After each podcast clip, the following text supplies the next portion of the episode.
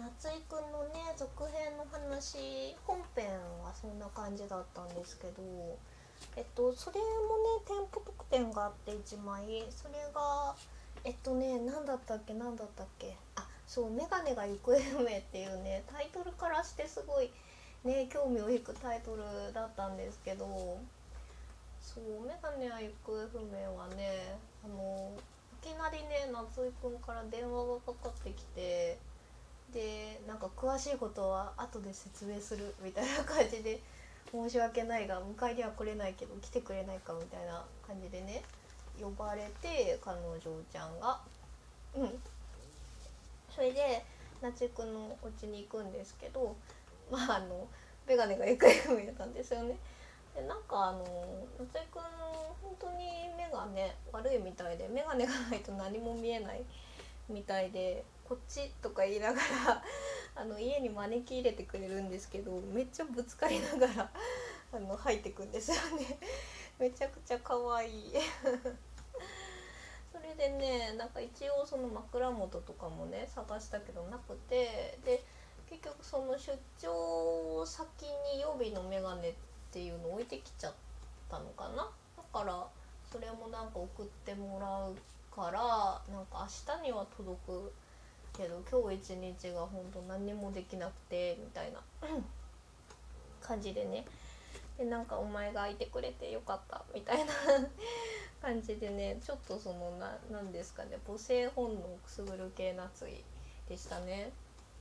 そうでえっとそう普段はなんか見えない普段はそのね見見えるけどなんか見えないから普段と違うくなっちゃうけどなんかねいたしたいみたいな そう流れになってそうする感じでしたね。あれなんかしゃぶってとか言ったのかな？なんかねあのやっぱり夏井くんあのそういう指示出すんです指示お願いするんですよね。うんあんまりそうなんかないよなってドキッとしちゃうんですけどね。うんそうでもねそうオチが最高なんですよねこれ。眼鏡ないよってなってて。あの 最終的になんかあの終わった後にねあじゃああの水飲むみたいになってあそうだ取って見えないからちょっと取ってあげられないんだっていうのであのなんかね氷をね冷凍庫にある氷を冷凍庫の方をね主人公ちゃんが開けたら眼鏡があったっていう。で実はそのカバンの方にアイスクリームがあれアイスだよな。なんかね眼鏡アイスクリームを冷凍庫に入れようとしてその寝ぼけてというかそうもうほんと眠すぎて間違って眼鏡を入れてアイスクリームはカバンの中に入れたまま寝てしまったっていうオチなんですけど。可愛いない。なんか夏井聖吾夏井くんさ絶対あのなんかドジっ子だよねちょっと。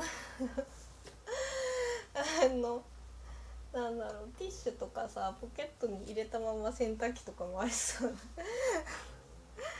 めっちゃ可愛い。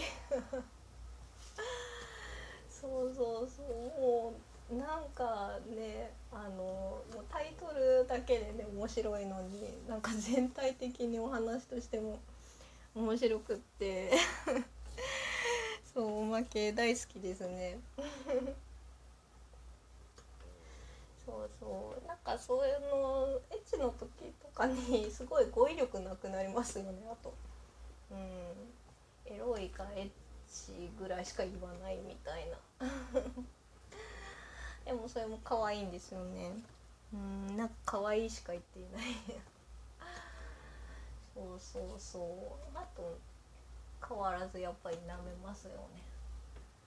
そう舐めるのともっと硬くしてから入れたいとそう。あそうあとなんかそのね言った後に主人公ちゃんの反応を見て嬉しいとかいう時のね声とかもめちゃくちゃいいですね。そうあと仕事のと仕事のモードの時の夏井くんと同期モードの時の夏井くんと付き合ってる彼氏モードの時の夏井くんってね3種類のねなんかモードがあってそれぞれもうギャップがいいですよね。うん。そうなんかずっと夏井聖吾の話をしていた気がする。そう。でもなんかなんだかんなんだかんだというかなんかやっぱりそのあれですねスタンド型で楽しんでますね。なんか自分と夏井くんっていうよりはなんかね理想の彼女ちゃんと夏井くんみたいな。感じでねでもそれかつなんかすごいその理想の彼女さんの方にも極限までこうなんかあの感情移入できるみたいな感じですね。うん。多分なんかシチュ CD すごいなって思いましたね。そんなにハマったことなかったけど本当にいいなって思いますね。癒しですね。うん。やマジでなんかその精神が救われますもんね。聞いてると。大げさではなく。うん。かっこいい。本当に。うん。そうですね。なんか理想が詰まってますね。多分もともとやっぱなんか理系っぽい。理系でそんななんかおんチャラチャラしてない感じの子がね。きなんでしょうね私は。乙女芸とかだとね全然違うのに。そう。でもなんかなおかつそのねちゃんちゃんとしてる。なんかねあのなんでしょう女女性の扱いというかね優しいみたいなところとかね誠実なところとかね。うん。そうとてもいいですよ夏井くん。ね そう。これでもう全部の話はしたかな。だいぶネタバレをしてしまったけれども。いやでもすごいですよね本当に。あのダミーヘッドマイクでね立体で録音されてるんですけど 7CD って。なんかねあのキャッ脚本？台本とかもあのマイクの何番の位置でそのセリフを言うとかね全部指定されてたりとかしてちゃんとね後ろからとか前からとかちょっと上の方からとか下の方からとかねちゃんとねその位置にいるようにね聞こえるしいや本当にすごいなって思います。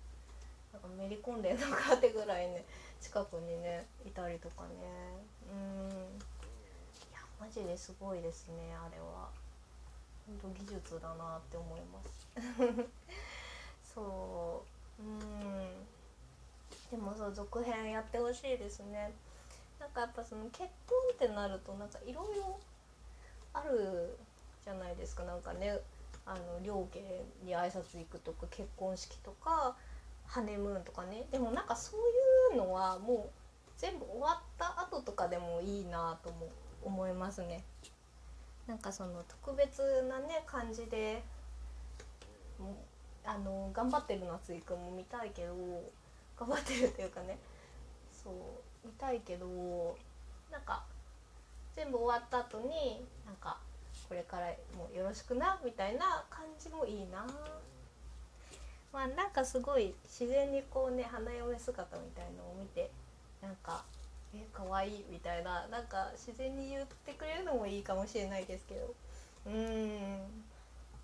あんまりね特別なデートとかねそういうのがなくても全然なんかむしろそっちの方が全シリーズ通してというかね一貫性あるしいいのかもって思いますけど。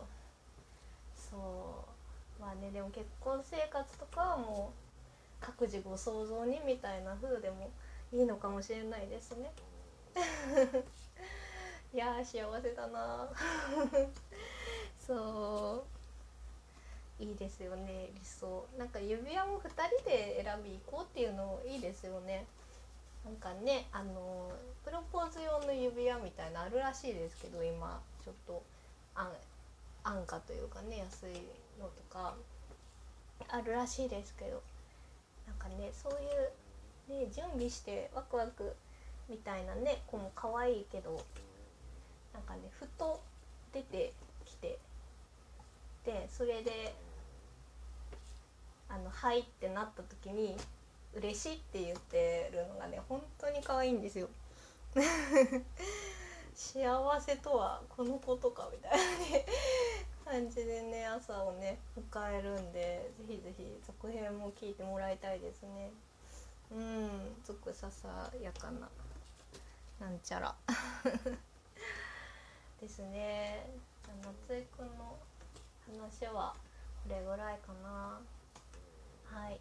次は何話そうかな。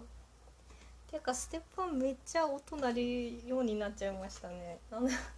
油油を刺さないとなのかな。はい。ではではありがとうございました。